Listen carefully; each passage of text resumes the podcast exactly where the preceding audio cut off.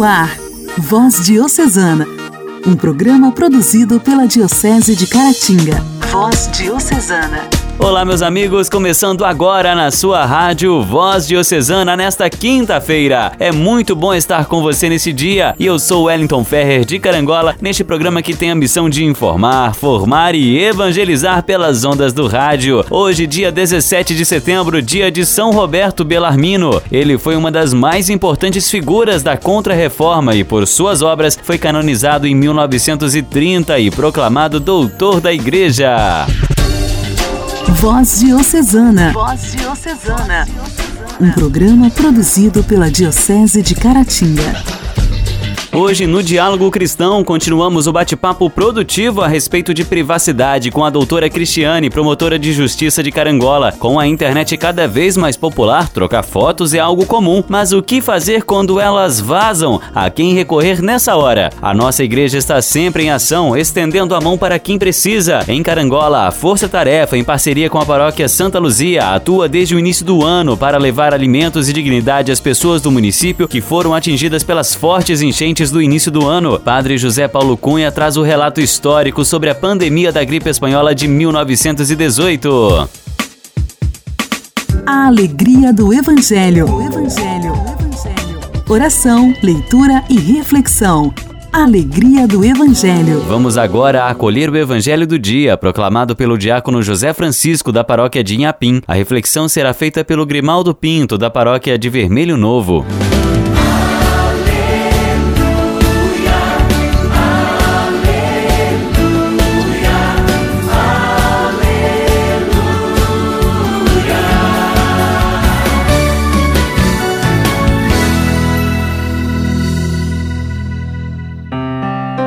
O Senhor esteja convosco, Ele está no meio de nós. Proclamação do Evangelho de Jesus Cristo segundo São Lucas.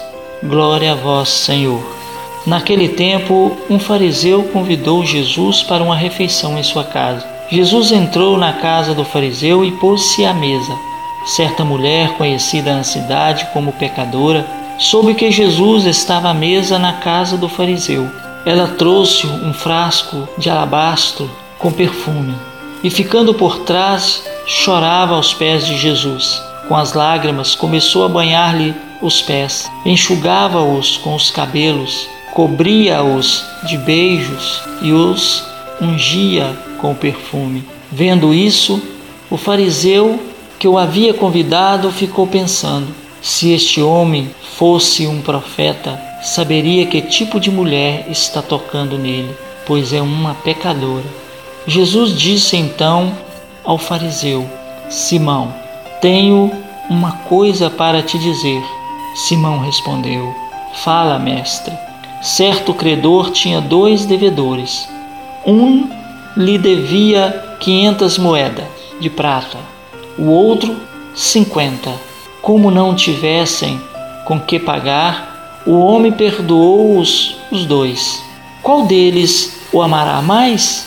Simão respondeu: Acho que é aquele ao qual perdoou mais. Jesus lhe disse: Tu julgastes corretamente. Então Jesus virou-se para a mulher e disse a Simão: Está vendo esta mulher?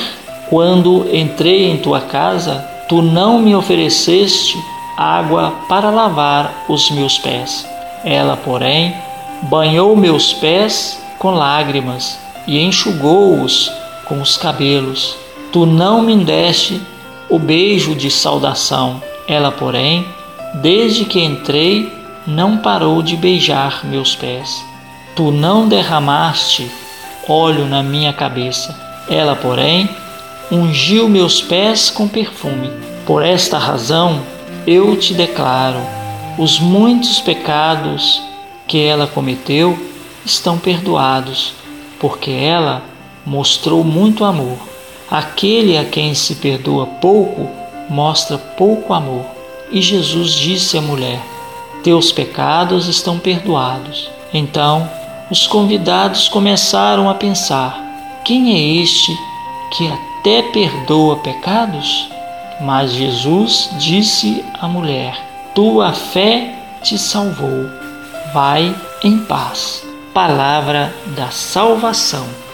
Glória a vós, Senhor.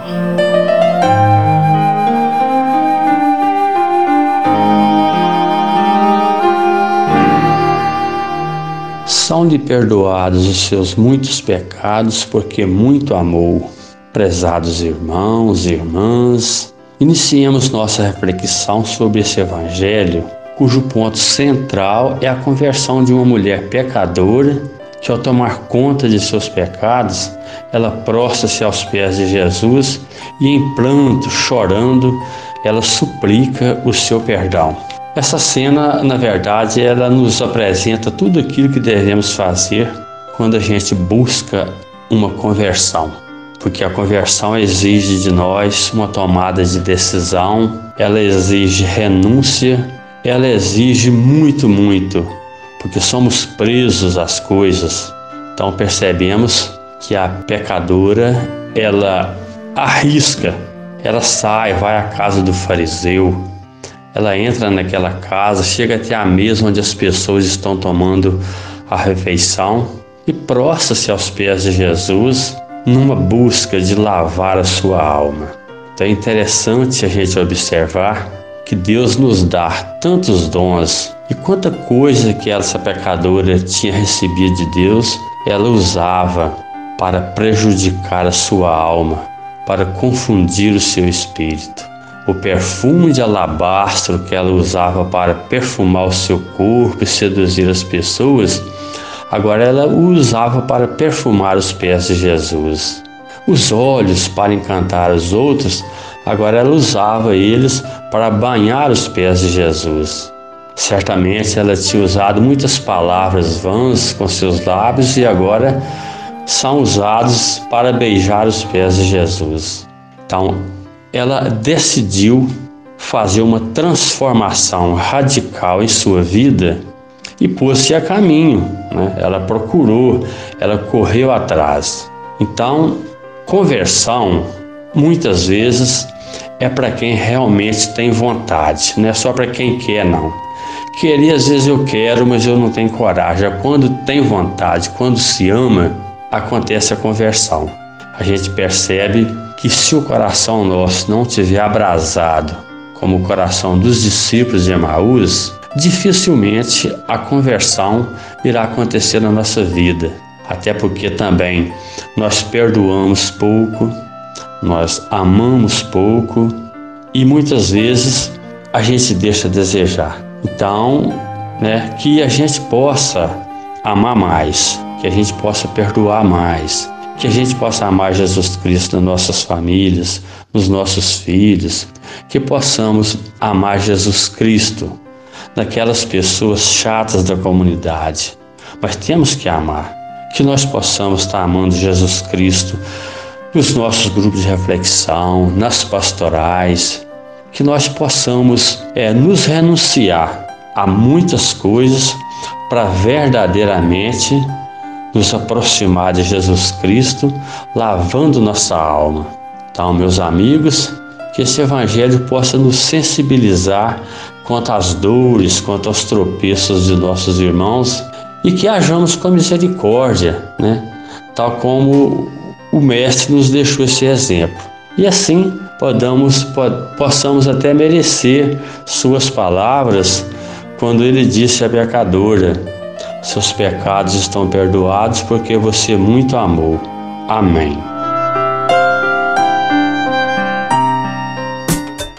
Diálogo Cristão. Temas atuais à luz da fé. Diálogo Cristão. Diálogo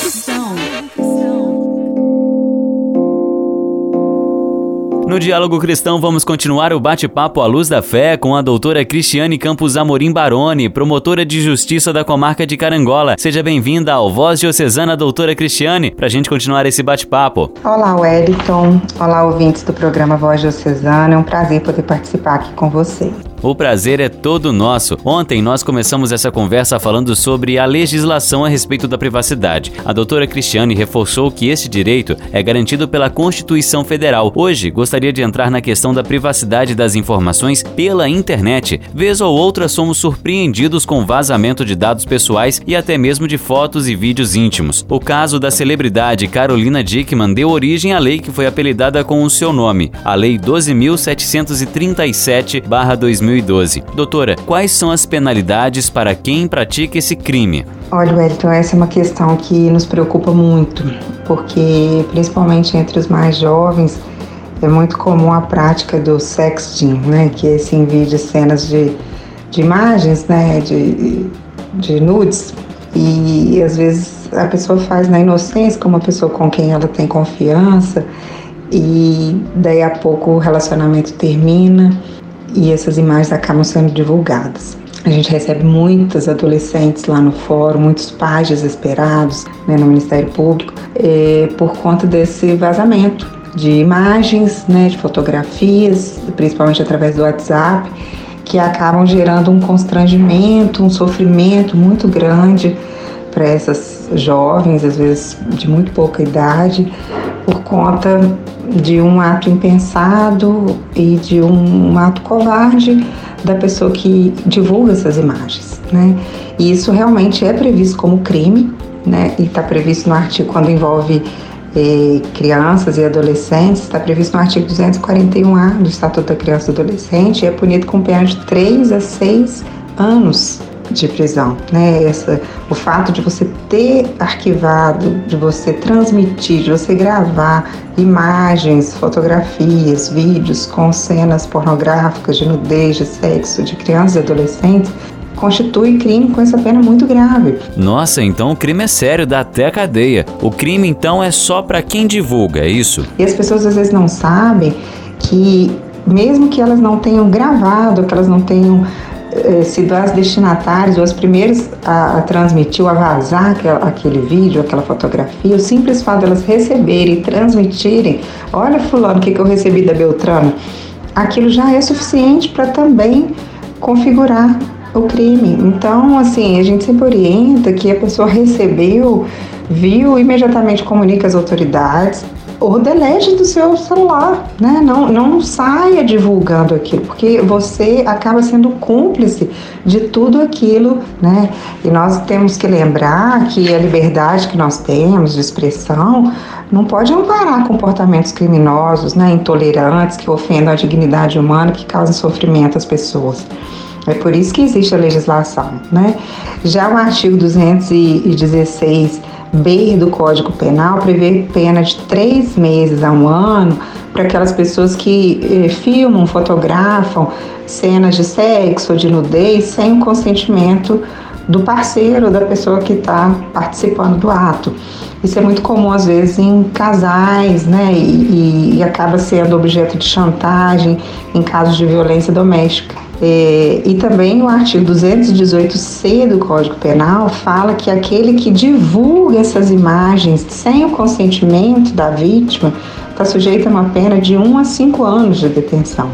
Então, é, muito cuidado né, a todas as pessoas ao receber essas imagens e retransmitir, né, porque acaba também correndo nas penas desse crime, às vezes sem conhecimento, sem maldade qual a primeira atitude que a pessoa deve tomar ao descobrir que a sua privacidade foi comprometida, invadida? Suspeitando que a privacidade foi violada, a primeira coisa que a gente tem que pensar é em evitar a divulgação, se ainda for possível.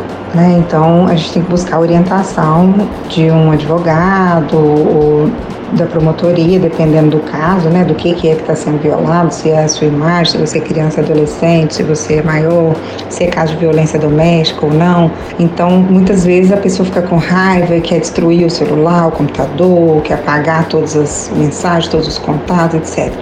Isso dificulta qualquer trabalho né, de punição dos responsáveis. Então a gente precisa de evidências e essas evidências consistem em quê? Nos prints das telas, é, se for do WhatsApp da conversa, a gente precisa que conste o número e não o nome que está gravado na agenda.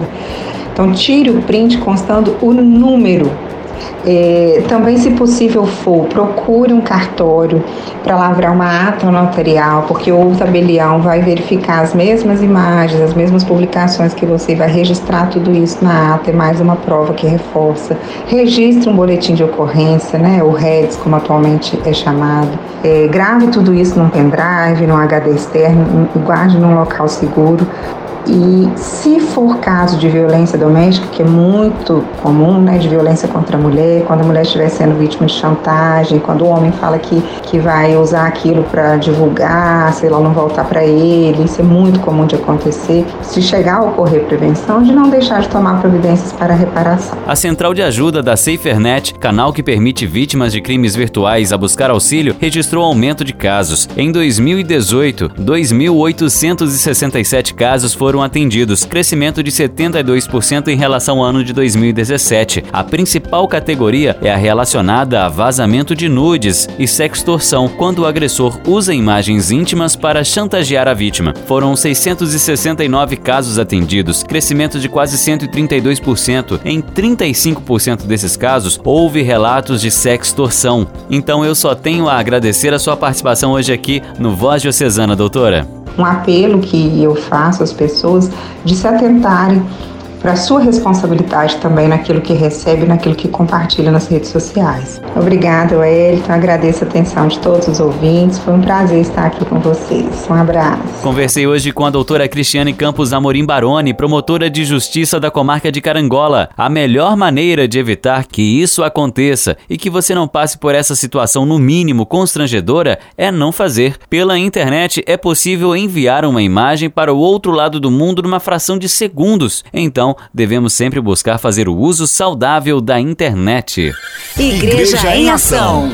Formação, CNBB, notícias, Vaticano, diocese, não paróquia, troco a minha Igreja fé. em Ação. Igreja em Ação. A nossa igreja está sempre em ação, estendendo a mão para quem precisa. Em Carangola, a paróquia de Santa Luzia, através da Pastoral Familiar, em parceria com a Força Tarefa, atua desde o início do ano para levar alimentos e dignidade às pessoas do município que sofreram com as fortes enchentes que castigaram a região e agora atende também as famílias que estão em dificuldade em função da pandemia do coronavírus. Quem fala para nós sobre esse importante trabalho social é o Zezinho, da Pastoral Familiar. Seja bem-vindo, meu amigo. Primeiramente, queria agradecer ao Dom Emanuel pela vinda do Padre Patrício para o Santuário de Santa Luzia, que tem ajudado muito com a, com a chegada dele aqui no santuário e tem trabalhado essa parte dessa doença, tem atingido várias famílias, principalmente pessoal carente. Os mercados subiu muito, a gente está vendo o pessoal passando necessidade. Então a igreja tem nos ajudado com cesta base, ela ajuda na base de remédio, ela ajuda na, o pessoal do câncer,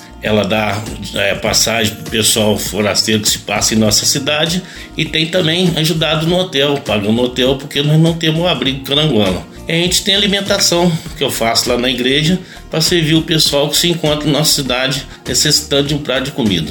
Padre Patrício tem um trabalho mais social, ele é um cara que pensa nos menos favorecidos, então me ajudou muito nessa vinda dele para aqui. A enchente trouxe muita destruição à nossa cidade, deixando a cidade em estado de calamidade, e logo em seguida, quando chegou a água em nossa cidade, o padre Patrício entrou em contato comigo e deixou a igreja à disposição para acolher aqueles que fossem necessitar de ter um abrigo para ficar, seria a sala da catequese. E nesse espaço a gente estava fazendo comida, fazendo quentinha. Ele preocupado até com o pessoal, se o pessoal estava alimentando direitinho, ele ia atrás, procurava saber como é que estava o andamento e sempre fez esse trabalho com o maior prazer e maior alegria em nossa paróquia. Força Tarefa é mais uma que veio para aumentar nosso trabalho e trazer força também para o nosso trabalho.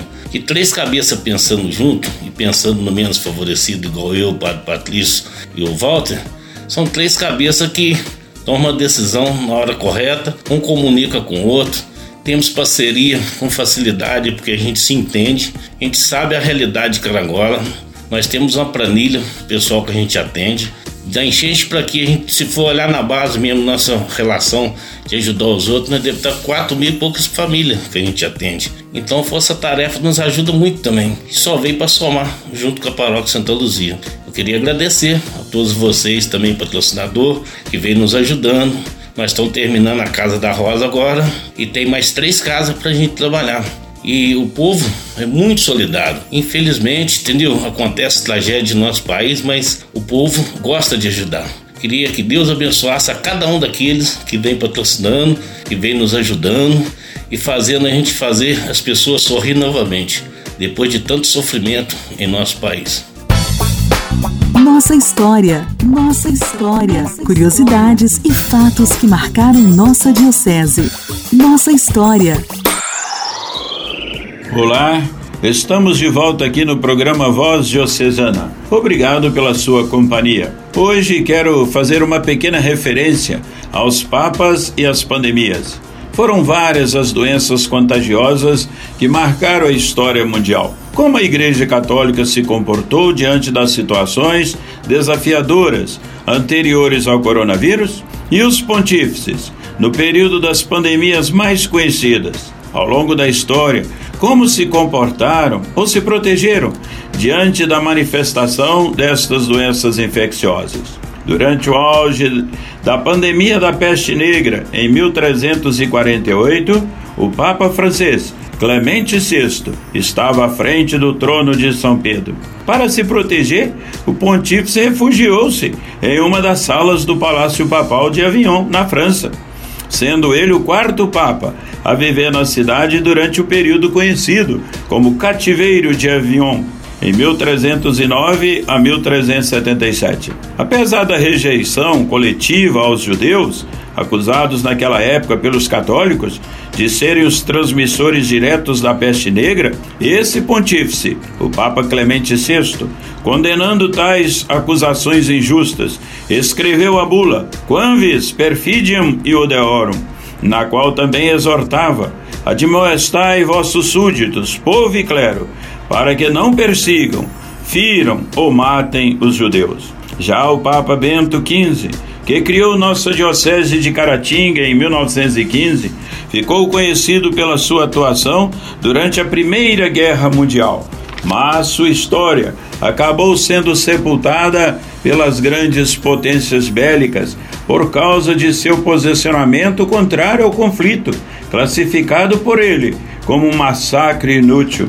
Durante a gripe espanhola de 1918 a 1920, do ponto de vista histórico, as obras caritativas da Igreja, em alguns períodos de pandemia e miséria, assumiram um papel imprescindível durante a fase e reconstrução da vida nos vilarejos e cidades. É bom lembrar uma famosa obra, um clássico da literatura italiana, Promesse Sposi, escrito de Alessandro Manzoni, onde cita a assistência aos pobres conduzida pelo cardeal Frederico Borromeu durante a famosa peste de Milão em 1630. O Papa Francisco saiu e andou sozinho pelas ruas do Vaticano. Era um domingo, dia 15 de março de 2020, pela tarde o Papa Francisco saiu do Vaticano para rezar, primeiro na Basílica de Santa Maria Maior e depois foi à Igreja de São Marcelo, diante da famosa imagem do Cristo milagroso que salvou Roma da peste. Isso em 1522 quando o Papa, na época, levou a imagem do Cristo milagroso em procissão pelos bairros da cidade em Roma. Com sua oração, o Santo Padre, o Papa Francisco, invocou o fim da pandemia que assola a Itália e todo o mundo, implorando a cura para os muitos doentes. Recordou as muitas vítimas destes dias e pediu que seus familiares e amigos encontrem consolo. A oração do Papa também se dirige aos agentes de saúde médicos, enfermeiros e a quantos nesses dias, com seu trabalho, garantem o funcionamento da sociedade. A Igreja Católica, através do Papa Francisco, ajudou muitos pobres da Amazônia brasileira e enviou também vários respiradores ao Brasil. O Papa doou cerca de 31 ventiladores mecânicos. Na América, a Bolívia recebeu dois ventiladores, na Colômbia, três, o Equador recebeu dois, o Haiti, quatro, Honduras, três, o México, três, República Dominicana recebeu dois, Venezuela, quatro. Na África, Camarões recebeu dois, Zimbábue, dois. Na Ásia, Bangladesh recebeu dois. E na Europa, a Ucrânia recebeu dois ventiladores mecânicos doados pelo Papa Francisco. Agradeço muito sua companhia. Continue ligado no Voz Diocesana. Fiquem com Deus. Voz Diocesana. Voz Diocesana. Um programa produzido pela Diocese de Caratinga. Hoje eu vou mandar um abraço bem apertado para os amigos da Rádio Bom Jesus FM 104,9 de Bom Jesus do Galho e também para todos que acompanham, claro, Voz Diocesana. Um forte abraço, um beijo no coração, que Deus os abençoe. É uma alegria imensa ter você aqui com a gente. Então vamos lá ouvir a participação do ouvinte. Olá! Gostaria de ouvir a música Raridade com Anderson Freire. Eu ofereço para minhas amigas de São Paulo, principalmente Isaías Fluente Júnior e doutora Cláudia Fluente, psicóloga, para Priscila Vivêncio, para Fátima, para Leila, para Moacir, para toda a turma aí da, do CRAS, principalmente Tia Ladinha, que são pessoas maravilhosas, com muito carinho. Você é um espelho que reflete a imagem do Senhor. Não chore se o mundo ainda não notou já é o bastante Deus reconhecer o seu valor.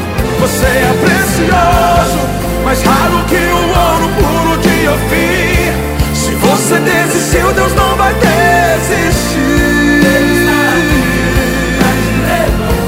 Se o mundo te fizer cair.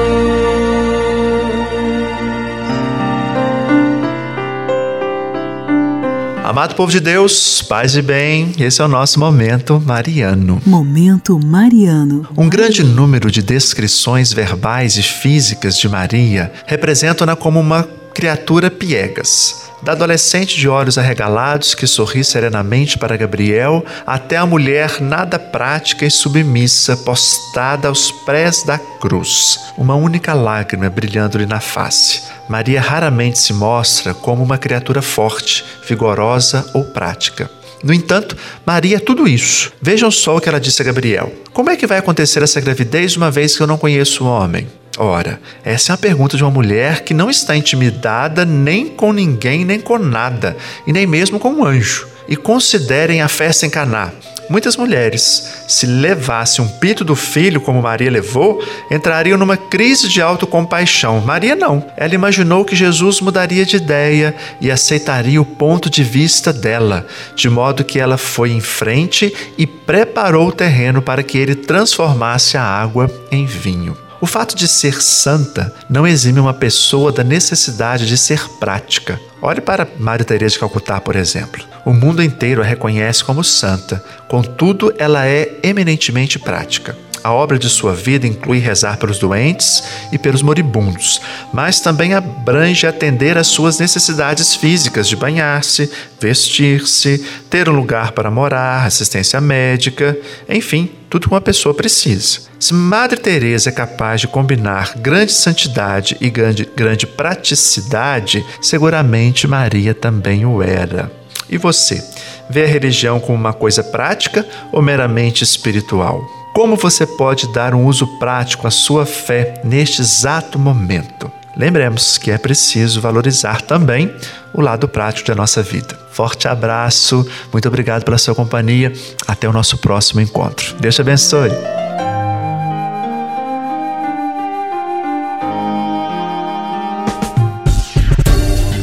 Voz Diocesana. Voz Diocesana. Um programa produzido pela Diocese de Caratinga.